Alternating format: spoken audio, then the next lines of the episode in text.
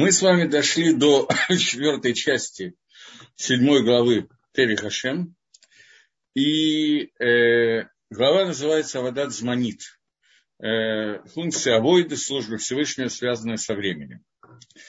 Понятно, что есть какие-то вещи, которые мы делаем ежедневно и постоянно, и какие-то вещи, которые связаны с определенными временами, и, э, грубо говоря, человек, который э, сидит в суке Пейсах он не выполняет митсу. Человек, который кушает мацу э, сукот, он тоже не выполняет митсу. И теперь, э, как его зовут, Рамхаль в Дери Хашем немножечко раскрывает эту ситуацию и пишет.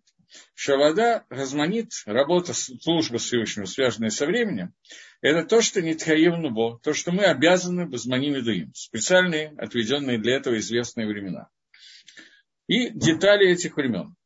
Швитат Шаббат Дашато. Например, начинаем с самой известной и приближающейся митсвы, которая прямо таки завтра начнется, а именно соблюдение Шаббата и освящение Шаббата.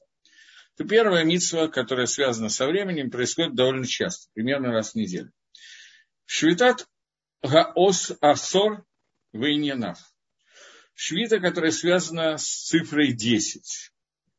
Например, 10 Тишля, тоже, кстати, довольно скоро, Йом Кипр.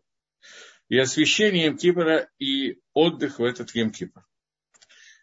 Следующее и суть всех этих вопросов. Он пока только перечисляет, немножко обсудим.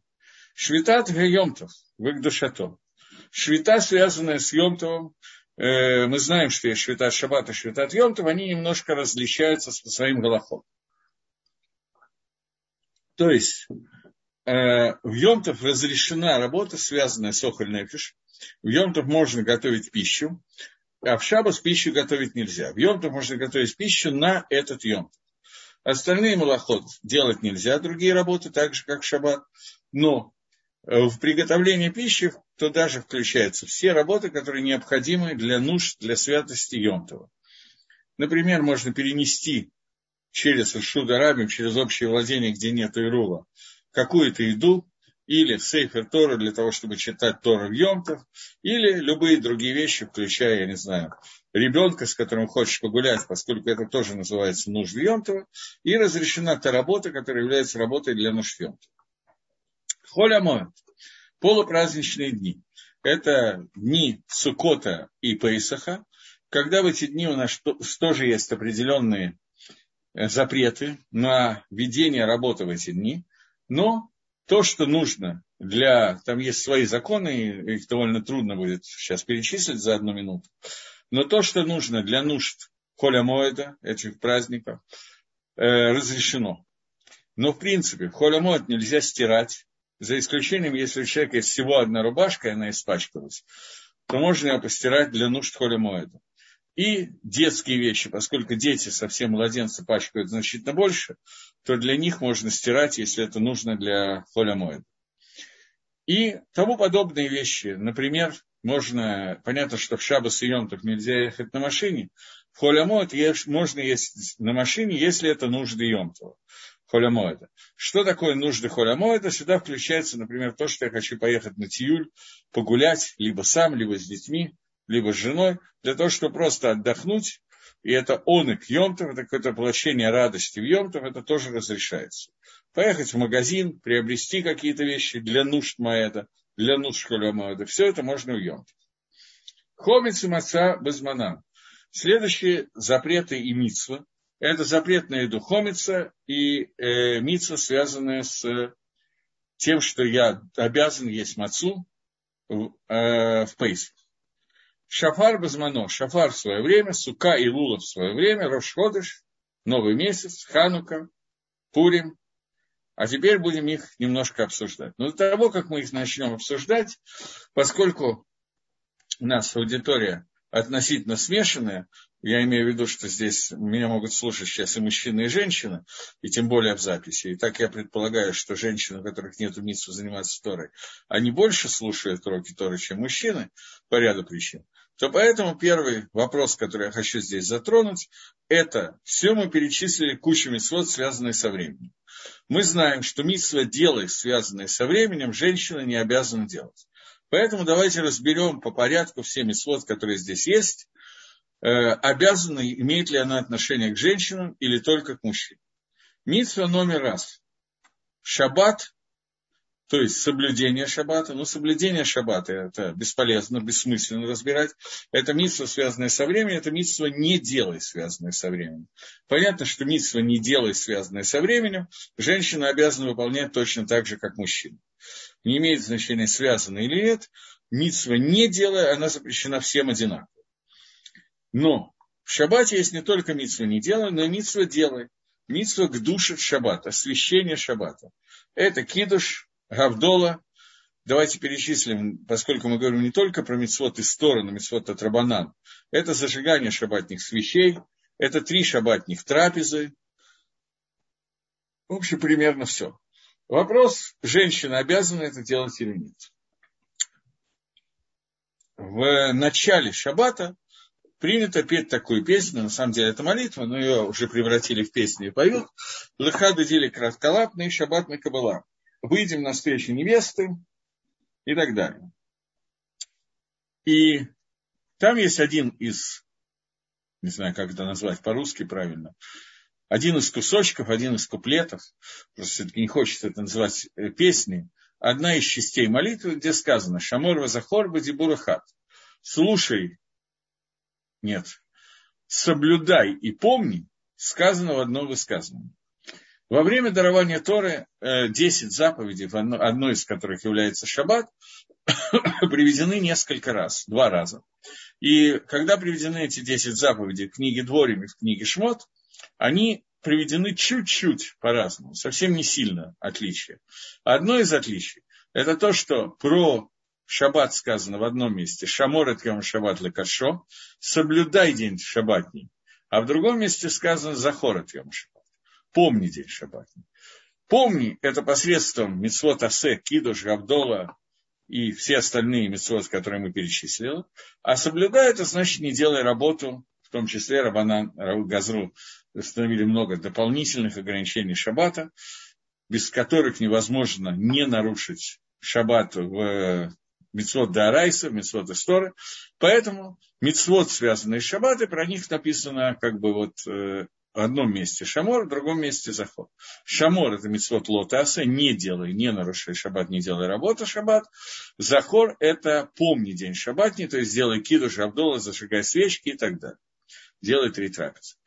Поскольку это сказано в одном высказывании, то, что человеческое ухо не может услышать, а человек не может произнести, но Акодыш Брагу Всевышний у него как-то немножко другие возможности, чем у нас, у него нет ограничений, поэтому он может две вещи сказать одновременно, и они в одном высказывании будут две мецвы, то он, тем не менее, это сказал. И поскольку это сказано одновременно, то говорит Гемора, что так как женщины не имеют права нарушать шаббат, также женщины обязаны выполнять митцвы асе, связанные с шаббатом, несмотря на то, что они связаны со временем.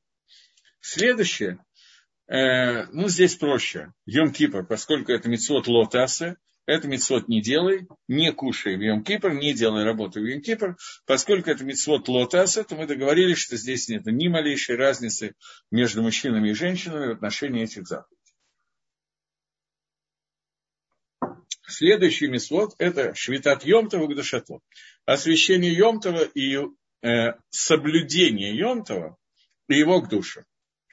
Так же, как Шаббатом поскольку соблюдение Йомтова и Угдуша, Шаббата и Йомтова, они связаны друг с другом, то есть мы видим, что Тора связала не нарушение Йомтова с освящением Йомтова, поэтому женщина, как и мужчина, обязаны делать кидуш, обязаны делать судот Йомтова, дери хагав.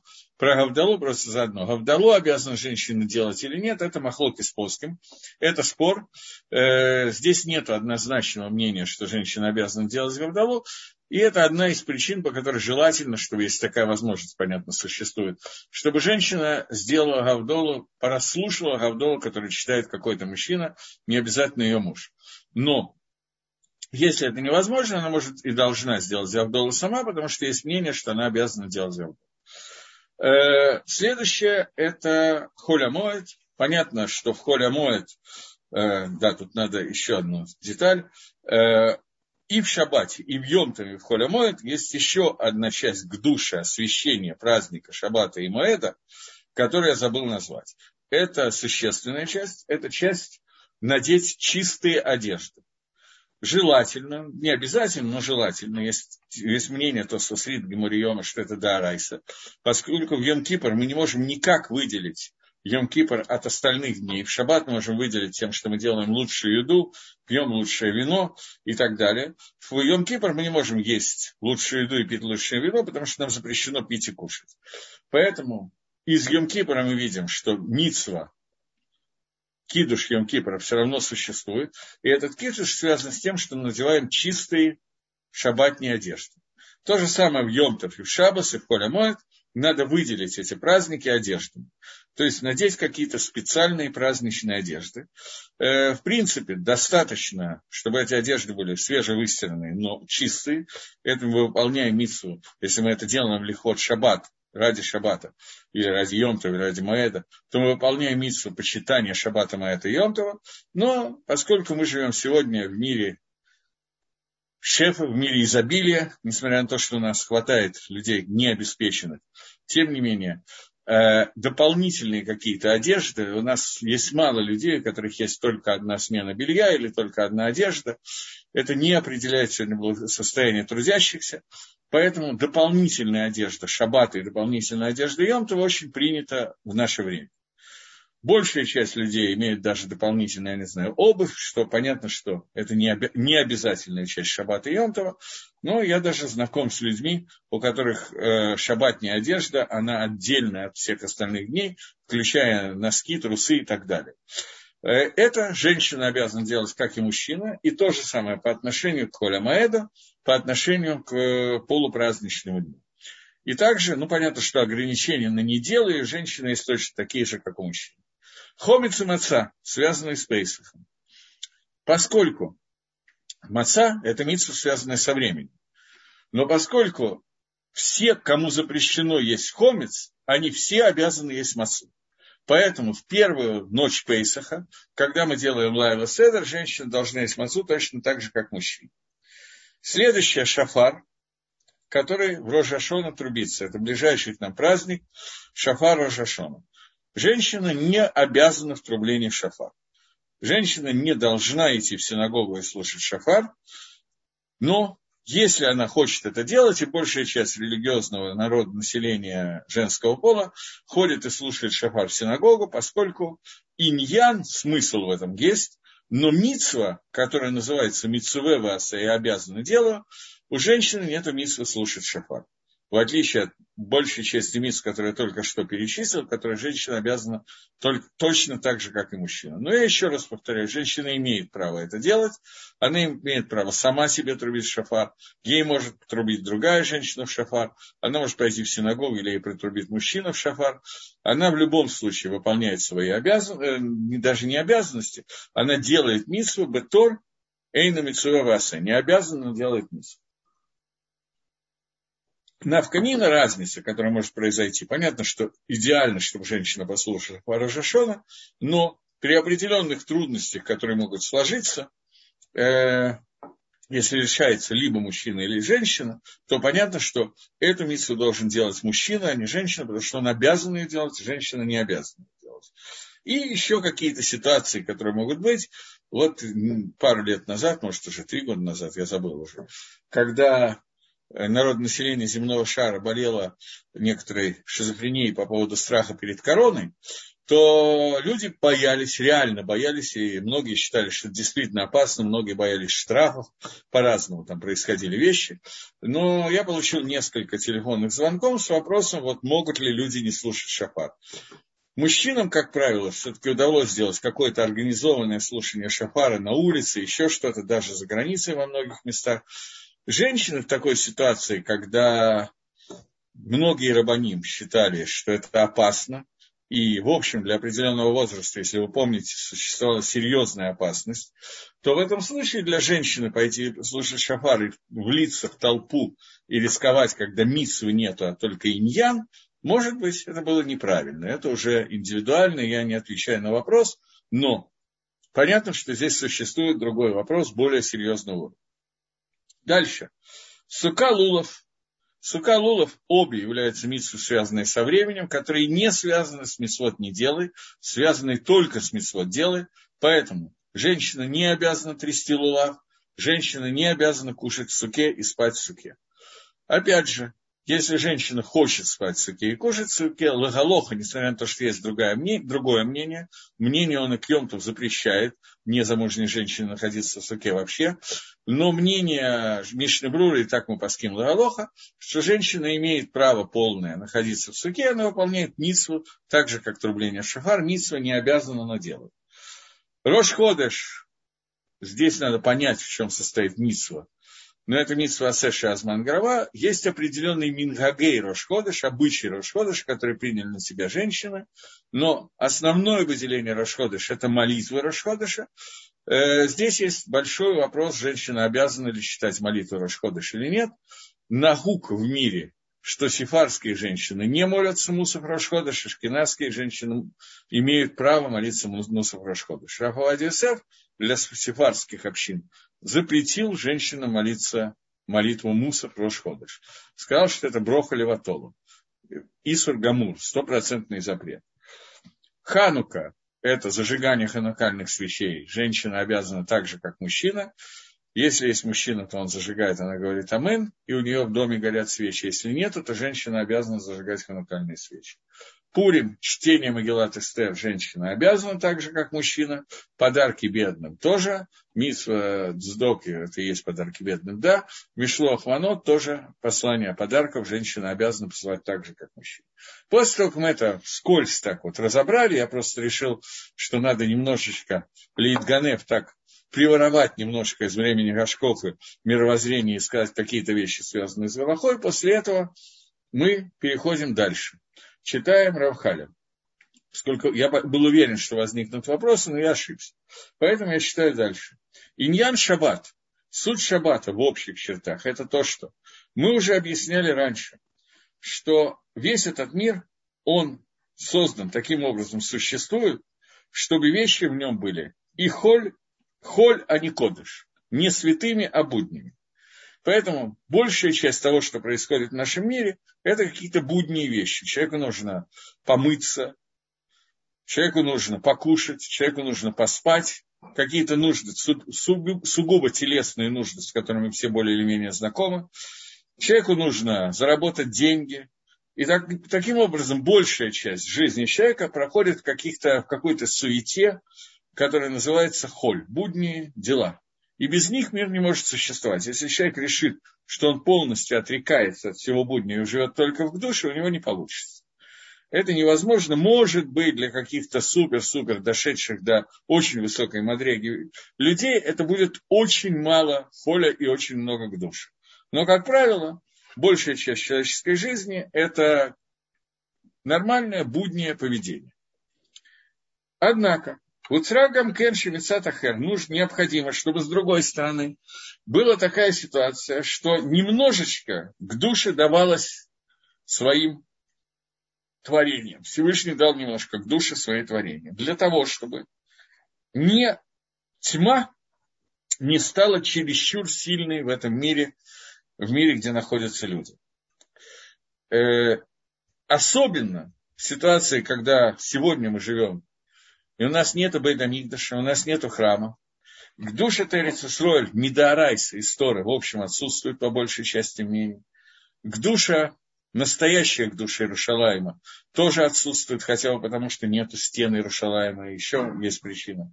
Шехину мы ощущаем очень слабо и так далее.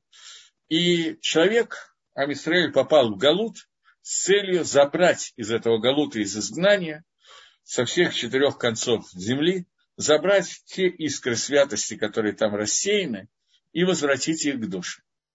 И вот на каком-то уроке по книге Эйха, который я давал, я зачитывал кусочек из Рафали. Рафали на самом деле это ученик э, Рамхаля, он из Бейтмидраша Рамхаля, он получил, принял от него вот ту часть Тора, которой, которой мы сейчас занимаемся. Раввали пишет, что э, когда цадик, праведник, оказывается в Галуте в изгнании то его цель нахождения там – это извлекать искры святости из клипы, из темноты и соединять их к душе. И цадик, это почти прямым текстом, после того, как Рафали объясняет, то это почти прямым текстом говорит пророк Ирмияву, что он говорит, что у меня возникает отчаяние, когда я вижу, что происходит в мире, и я теряю связь с душей, я теряю связь со святостью, и если раньше я как-то было какое-то освещение чего-то, я чувствовал, то теперь эти ощущения потеряны настолько, говорит Ирмияу, что я попадаю в состояние еуша, отчаяния. Отчаяние, что непонятно, как из этого состояния можно вырваться. И объясняет Рафвали, что этот фила молитвы Ирмияу связана с тем, что человек, который попал в изгнание после разрушения храма, человек, который находится там для того, чтобы найти искры к душе, в самой серьезной клепе, которую можно найти, если Всевышний оставит свою душу с этим человеком, то автоматически эту душу получит не только человек, но клепа, среди которой он находится. А к душе это дает пищу и существование клепей. Тогда эта клепа будет очень усилена. Поэтому Акодыш Бру постоянно находится в состоянии, ну, я не могу сказать про Гашема, очень трудно сказать слово поиска, постоянно установлении пропорций, какую к душу дать, этому человеку, цадику, который находится и работает внутри этого мира, для того, чтобы, с одной стороны, он не погряз в клепе, с другой стороны, чтобы его к душе не дала сила этой клепе. И вот эта вот пропорция, это постоянная некая, не знаю как назвать, игра, которая играет Всевышний с Тадиким, насколько раскрыть их к душе, насколько им дать вот это вот сияние к душе сверху, потому что с одной стороны это необходимо, с другой стороны это мешает. Ну, а Кодыш Барагу понятно, что справляется со своей задач, задачей, потому что у него очень хорошие инструменты к душе и клипометры, поэтому он сравнивает и решает, как это делать. Но, тем не менее, необходимо, чтобы внутрь вот этого хольного состояния, состояния буднего, в котором мы живем, целиком погрязли, нужно давать немножечко кидуша, немножко освещения для создания. Я просто развернул эту мысль Рамхали, использовав то, что подробно пишет его ученик в нескольких местах на самом деле. Для того, чтобы Хоших, тьма, не пересилила этот мир и сделала его совершенно еще более темным, чем, чем он есть. И вот измерила мудрость Всевышнего все это до тонкости и до деталей, какую к душу надо дать, какую к душу дать слишком много, нам очень трудно понять, когда мы с вами просто так обсуждаем, если не обсуждать то, что я только что сказал. Как может быть слишком много к душе? Почему Гакодыш Брагу не даст к душе больше, и тогда нам будет лучше, будет свет лица Всевышнего, будет, я не знаю, пророчество и все остальное.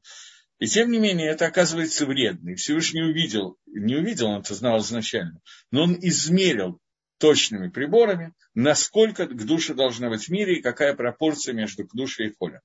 Каждый человек эту пропорцию внутри себя может изменять в зависимости от своего уровня. На эту тему есть книга Масилат Ишарим Рамхаля «Как расти воспринимании к душе человеку, по какой лестнице идти, какие ступеньки нельзя перепрыгнуть, через какие ступеньки необходимо пройти и так далее. И Всевышний измерил, на каком уровне, на какой ступени должен быть человек внутри холя, внутри буднего, и на какой ступеньке дополнительная к душе должна прийти к человеку.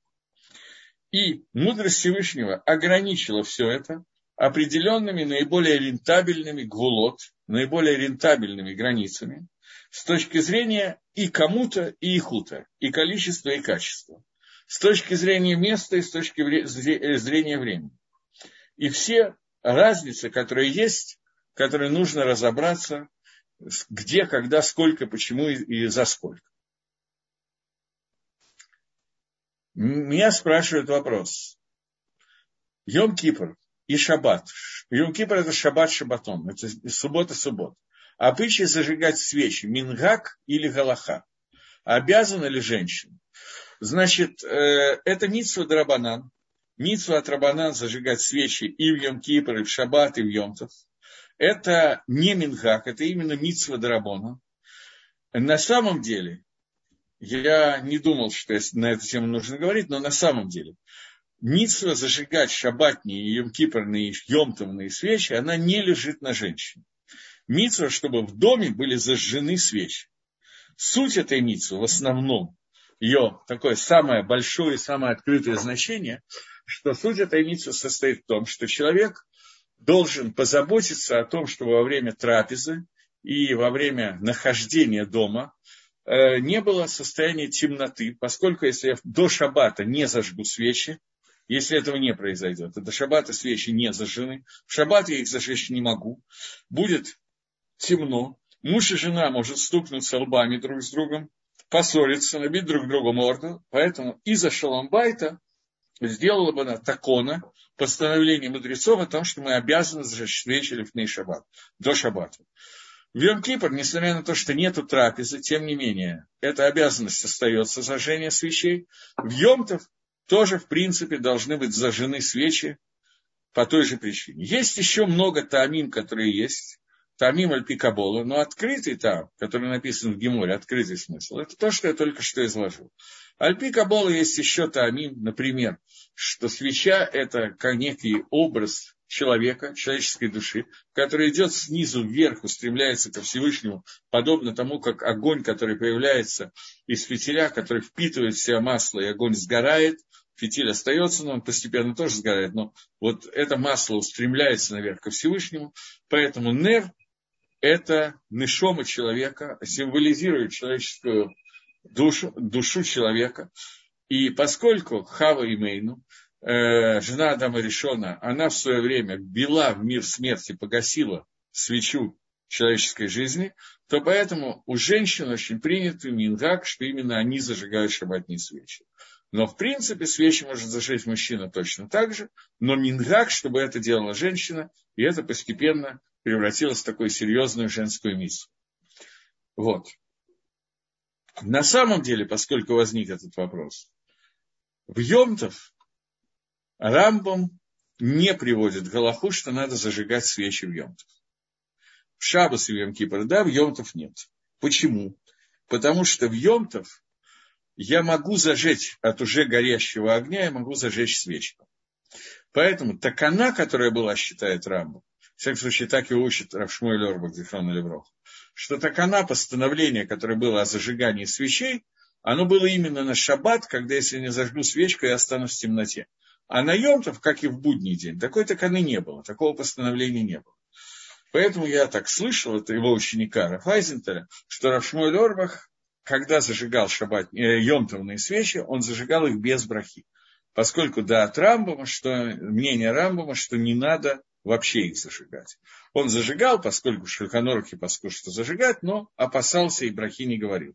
Но это, да, от Йохит, это в принципе не принято. Принято зажигать йомтовные свечи нормально, с брахой, кроме некоторой очень небольшой группы тайманских евреев, которые идут всюду по Рамбуму, поскольку у Рамбума не упомянуто зажигание свечи Йомтова, поэтому э, это зажигает Э, поэтому тайманские евреи не зажигают емтовных свечей или зажигают без брахи, я точно не знаю.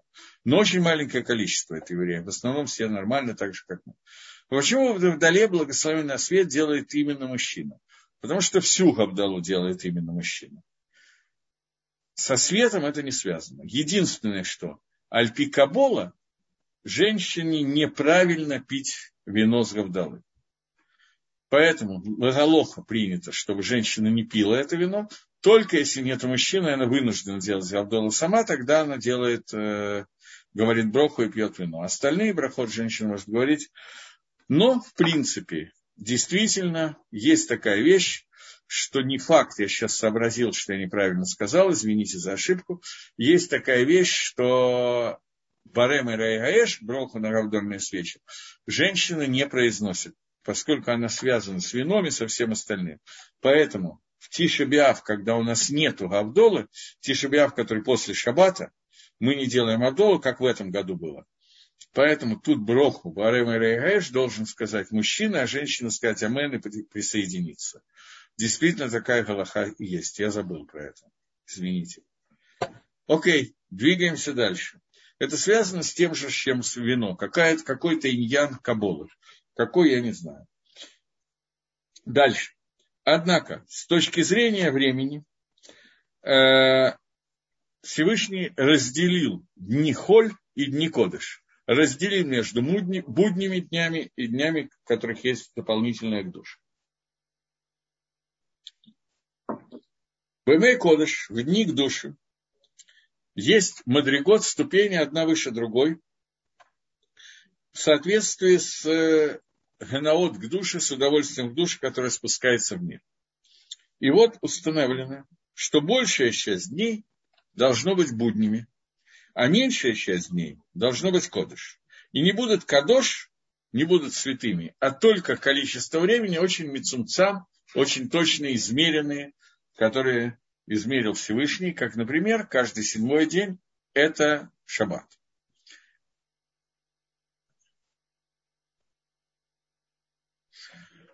Да, совершенно верно. В Шмира Шабаски Илхоса и в Мишнебруре написано, что женщина, которая делает Авдолу самостоятельно, э, не должна говорить Броху Бареми Рейгейш. Несмотря на то, что вино, поскольку вино текну, установили, что Авдола делается на вино, то поэтому вино должен пить в любом случае, даже женщина, несмотря на то, что альпикабола не пьется. А поскольку без брохи барема и рейгаиш можно обойтись, то поэтому женщина не, э, не, должен, не должна это говорить. Насколько необходимо выпивать шур вина в Гавдолу? Необходимо, более или менее необходимо, нужно выпить шур. Шур – это ров кос, большая часть коса, минимальный размер коса – это 86 грамм, то есть минимальный шур, который нужно выпить вина или сока на Авдолу, это 44 грамма. Это не очень большое количество сока, его можно один глоток сделать. Как часто надо проверять мезуза и тфилин? Тфилин, если ничего не случилось, не надо проверять вообще всю жизнь. Если они были проверены, нет оснований считать, что что-то случилось. Например, они пролежали где-то под палящим солнцем какое-то время и треснули, и что-нибудь подобное, то есть опасение, что испортился ктап, нужно проверить. В противном случае их не надо проверять вообще, если они были кошерны. Мезузот в личном доме нужно проверять два раза в 7 лет, э, в общественных владениях, по-моему, раз в 50 лет. Вот. Окей. Идем дальше.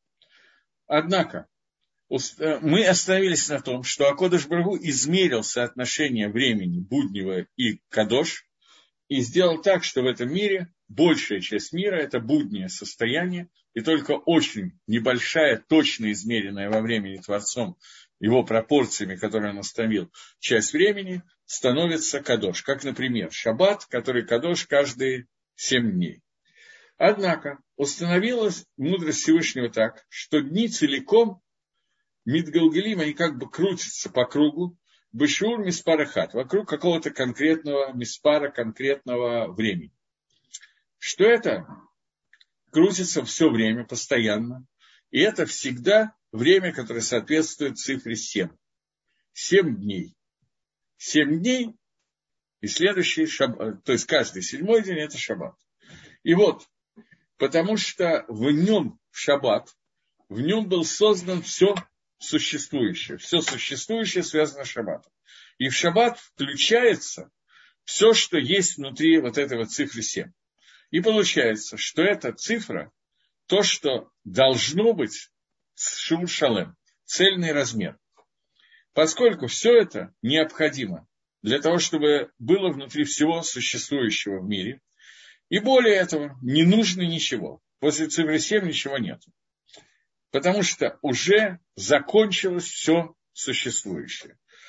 Немножко поясним до того, как Рамхаль описывает, или я даже не знаю, может быть. Давайте мы дочитаем до конца абзаца, потом поясним. Однако, эта цифра, она крутится и продолжает крутиться, и возвращается до конца всех шести тысяч лет. Идет постоянный семидневный цикл. Семь дней шаббат, семь дней шаббат, семь дней шаббат, шаббат, шаббат, шаббат. И так на протяжении шести тысяч лет. И не только это, но все дни всего мира, они также меряются этим же числом, только уже в большом количестве. Не в количестве цикла дневного, которые образуют недели, а в большом количестве.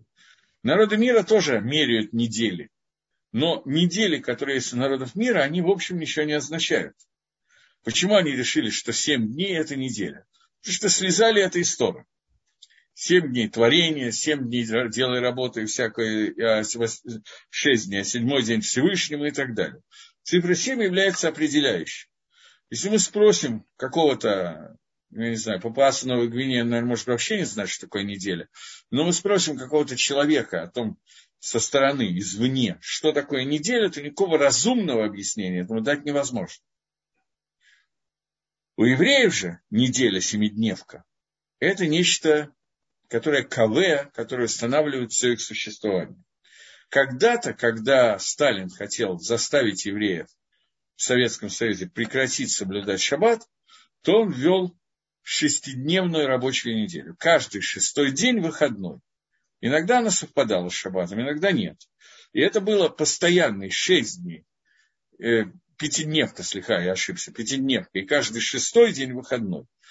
Он это сделал, как говорят в основном, для того, чтобы не было шаббата у евреев, чтобы не было какого-то конкретного дня.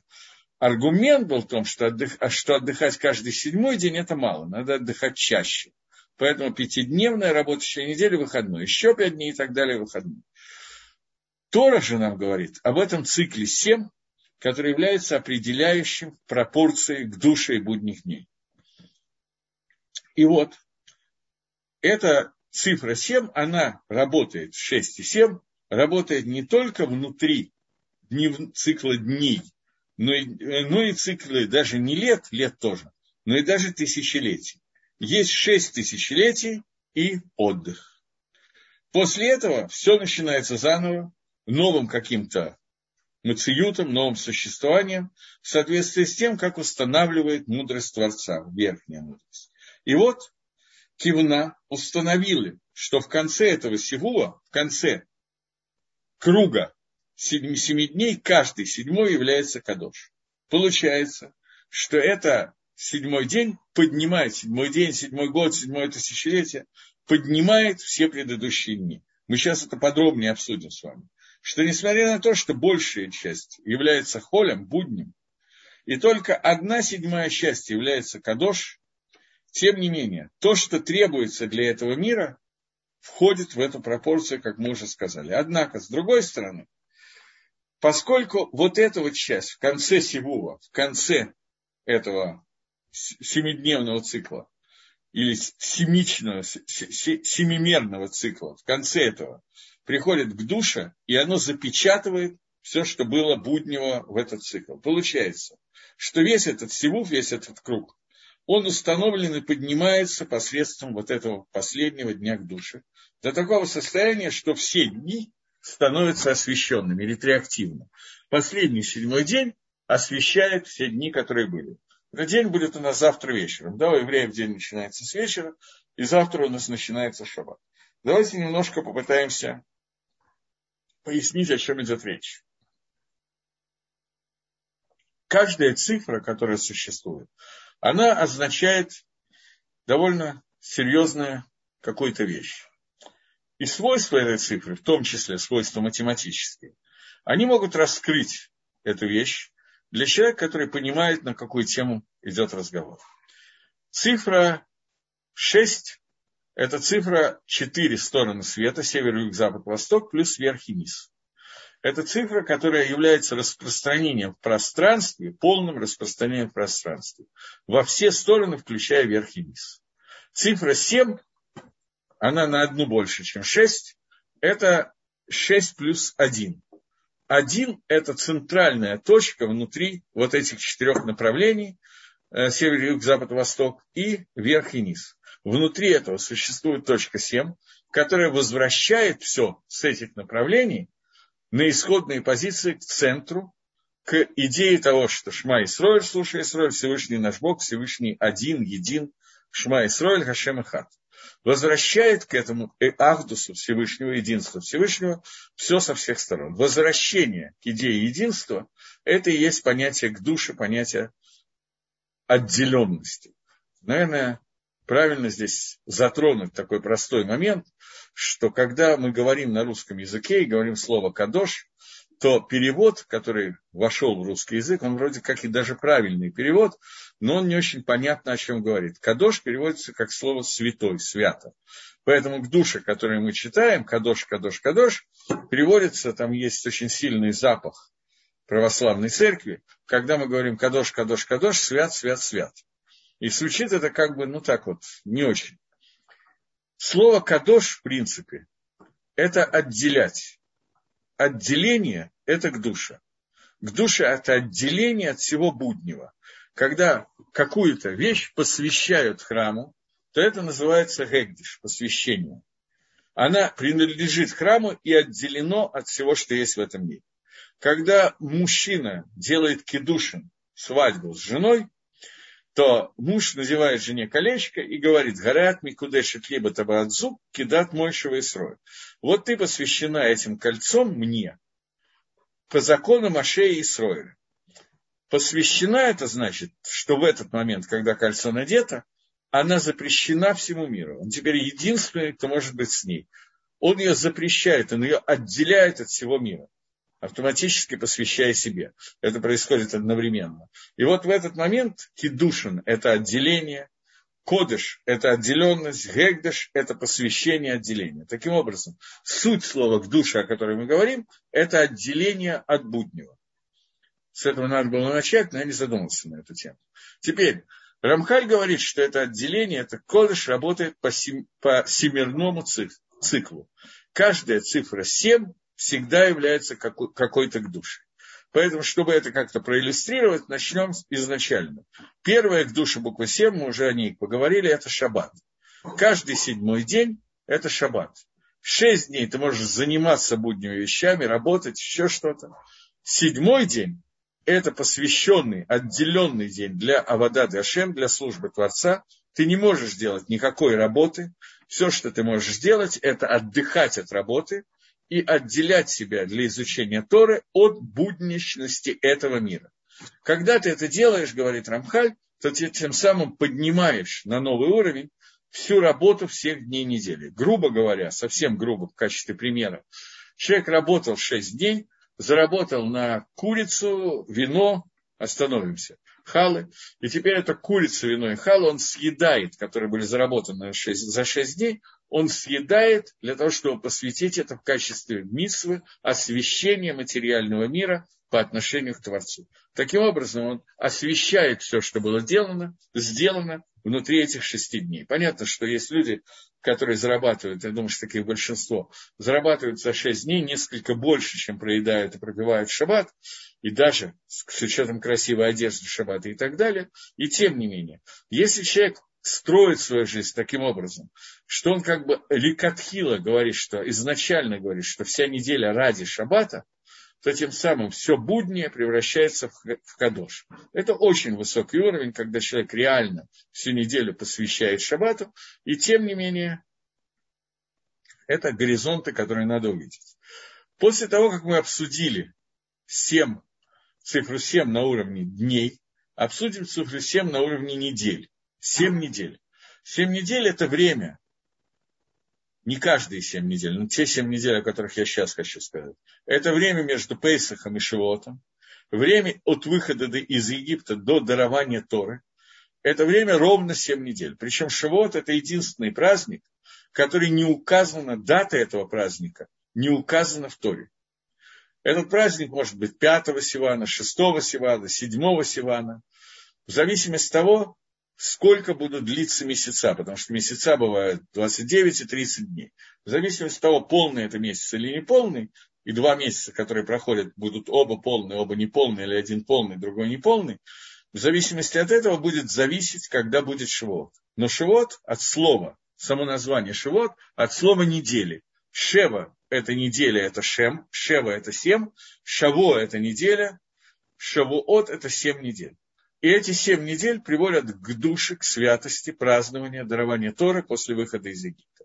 Это еще один всемирной цикл, то есть только цикл недели, который проявляется, он проявляется не каждые семь недель, он проявляется именно во время, связанное с дарованием Торы.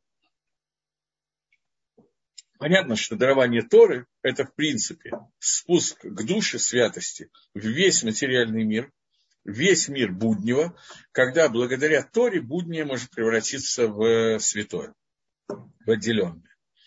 Следующая идея семи – это идея семи месяцев.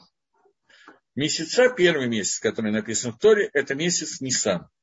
Про него сказано Аходыш Газалахем, вот этот месяц будет для вас Рош Хадашим, начало месяцев.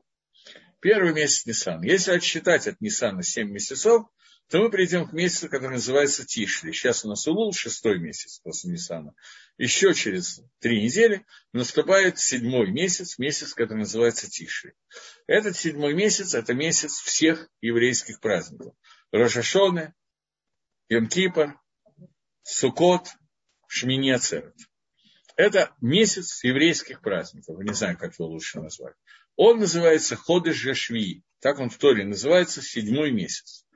То есть, это месяц, который выделяется для всех праздников, у каждого из которых есть свой аспект, аспект, который мы сегодня не будем разбирать, мы, может быть, даже частично коснемся, и, скорее всего, про Рожашона через какое-то время дам урок, но вы и сами знаете, и будете много уроков слушать.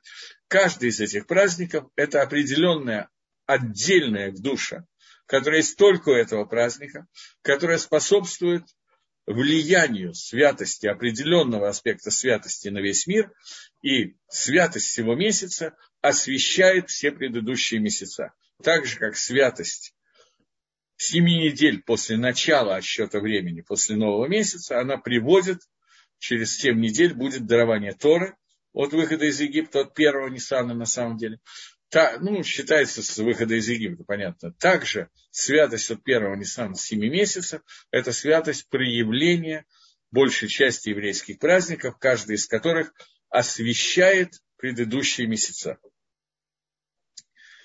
Семь лет. Понятно, что после месяца следующий цикл – это, это цикл года. Семилетний цикл, который происходит, это новая семерка, которая связана, она, Галахот эти существует на самом деле не только в Эрицисроль. Все привыкли считать, что Шмита есть только в Эрицисроль, но это не так. Сейчас я объясню, что я имею в виду. Каждый седьмой год – это год Шмиты, когда мы должны в Эрицисроль прекратить обработку земли, и земля должна оставаться под паром, мы не можем работать, мы должны осветить урожай этого года, то, что вырастает, обладает к душе Швиз, святости седьмого года, и она принадлежит всему Амисраэлю, а не хозяину этого поля. Он обязан ее Лавкир отделить, она теперь она освящена, у нее другой статус у этого урожая. Тем самым мы поднимаем 7 лет работы, которая была на земле за 7 лет Швейса, и я сказал, что это митсва Швейс существует не только внутри Эрицесроя. Что я имел в виду? Существует еще одна митсва, Дери Хагав, перед этим Рожашоной мы должны в связи с этой митсвой немножечко подумать, как это сделать, каждый из нас.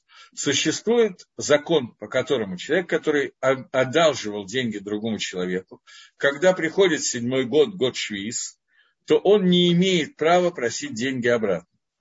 То есть, в эре Рожашона за минуту до Нового года, вот этого вот года, седьмого года, в котором мы находимся, идет прощание, прощение всех долгов.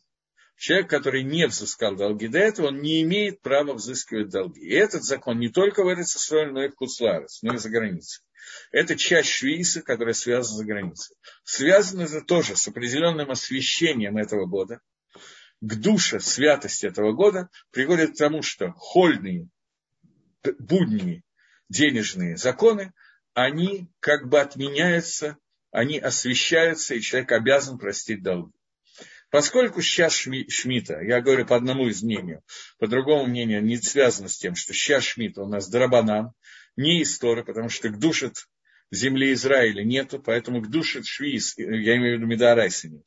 К душит седьмого года э, тоже связано, даже вот это к душе прощения долгов, оно тоже связано с э, святостью седьмого года, и эта святость только Медорабоном, поэтому этот закон – закон Дарабон. По другому мнению, даже если это Дарайса будет то, та же такана, то же постановление, которое я сейчас объясню, с чем связано, у нас есть правило, что человек не имеет права взыскивать свои долги, но он имеет право передать свои долги Бейздину, суду еврейскому. И суд имеет право взыскивать эти долги, например, назначить его посланником, чтобы он сам эти долги взыскивал. Для этого надо написать определенный документ, который Иткин установил Гелелия Закен, когда он увидел, что люди не в состоянии соблюдать полностью закон Швейса, если он будет соблюдать, люди не будут давать друг другу в долг. И он видел правильным в определенный момент времени сделать так, что будет такана, и каждый человек пишет прузбуль. Прузбуль – это документ, что я передаю свои долги Боиздину, и теперь Боиздин взыскивает этот долг, и теперь они обязаны прощать свои долги. После того, как это сделано, пишется определенный документ с определенным текстом, его подписывают три даяна. Э, после этого долг не обязательно прощать. Но, тем не менее, это надо сделать в Эриф Рожашон, но не позже. Можно сделать раньше, но не позже. И в Эриф Рожашон, если я это делаю, то есть после того, как я это сделал, если снова у меня кто-то взял долг, то Прусболь уже не сработает. Поэтому большая часть людей это делает в Эриф Рожашона прямо перед, ну, с утра, наверное, перед, перед Рожашоной вот этого года. Но это семилетний цикл к душе, который тоже существует. У меня появилось два вопроса, поэтому я отвечу и пройду дальше. Шалом. Что значит каждый праздник освещает предыдущий месяц или месяца? Я не сказал, что праздник освещает. Я сказал, что та гашпо, то влияние Всевышнего, которое соответствует каждому празднику, влияние седьмого месяца, которое включает в себя очень много освещения к душе, которое спускается в этот мир, оно ретреактивно работает. Таким образом, что все, все предыдущие месяца, которые являются подготовкой к этому седьмому месяцу, освещаются. Примерно так же, как, как Шаббат освещает предыдущие дни недели. Поскольку я отделил шаббат от будних дней, то я осветил тем самым будние дни, и искры к душе шаббата касаются этих дней. Также искры к душе месяца Тишри, седьмого месяца, они касаются, помогают предыдущим месяцам. Как насчет, если не еврей дал деньги еврею, наоборот, здесь нету митсвы швиса, она связана только с долгами, которые говорится про Ахиха, про еврея. Окей. Теперь двинемся дальше. После того, как мы обсудили цифру 7, связанную с днями, месяц, э, неделями, месяцами, годами, после этого существует еще всемирной цикл, который связан с тысячелетием.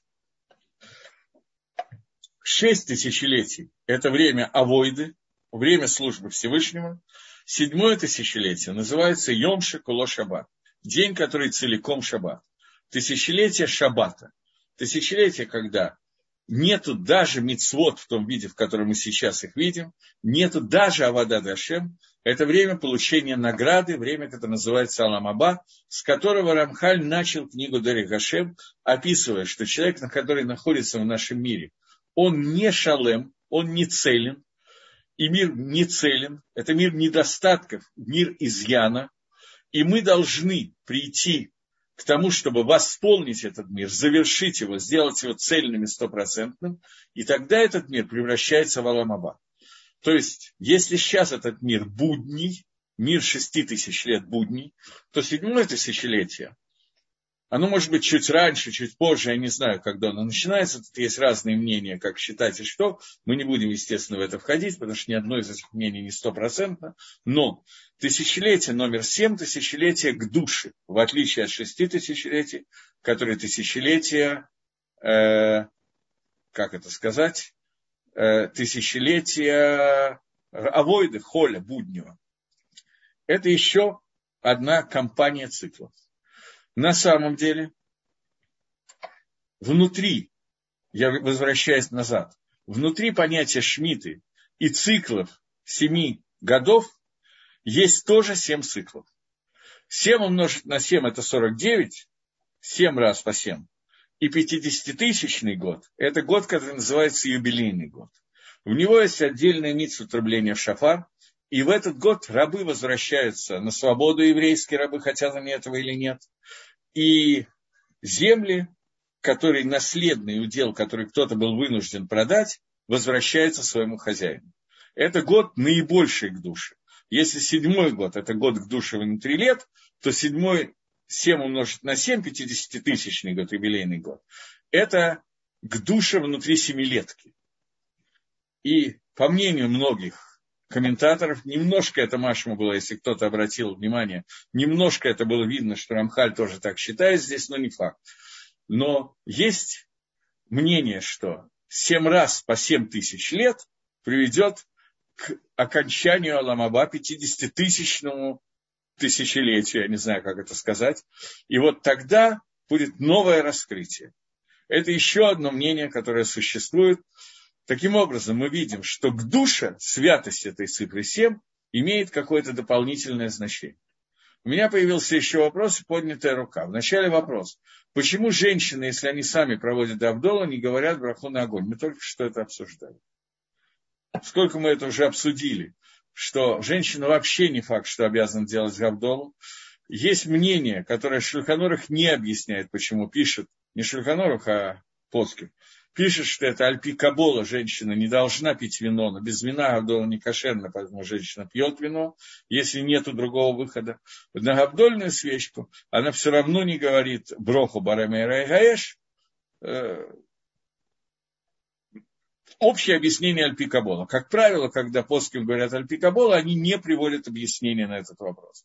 Для того, чтобы ответить на этот вопрос, нужно вначале ответить, почему, когда мы говорим броху на абдольную свечу, мы смотрим на разницу между ногтями и кожей, которая есть на пальце, понять, что означает ногти, понять, почему Гавдола – это разделение, это часть разделения между э, ногтями и, наоборот, кожей, и после того, как мы понимаем, что такое разделение между ногтями кожи, то это разделение, связанное с определенным видом тумы и к душе, определенным видом нечистоты и чистоты, и почему для женщины это, поскольку она больше относится к этой туме, почему для женщины это опасно делать.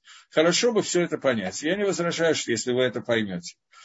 Гизон Тергей на здоровье, понимаете. Но я не в состоянии это объяснять на подобном уроке вообще, да я и вообще не уверен, что надо объяснять. Пожалуйста, Эстер, можете задать вопросы, если вам дают слово. А, я, меня слышно? Вы в эфире, Шалом. да. Здравствуйте. У меня вопрос такой. Если не еврею долг, Долг, ну, который был дан не еврею или не еврей, который дал в долг, не прощается швейцем. Швейц, седьмой год, не имеет отношения к отношению денежному с неевреем.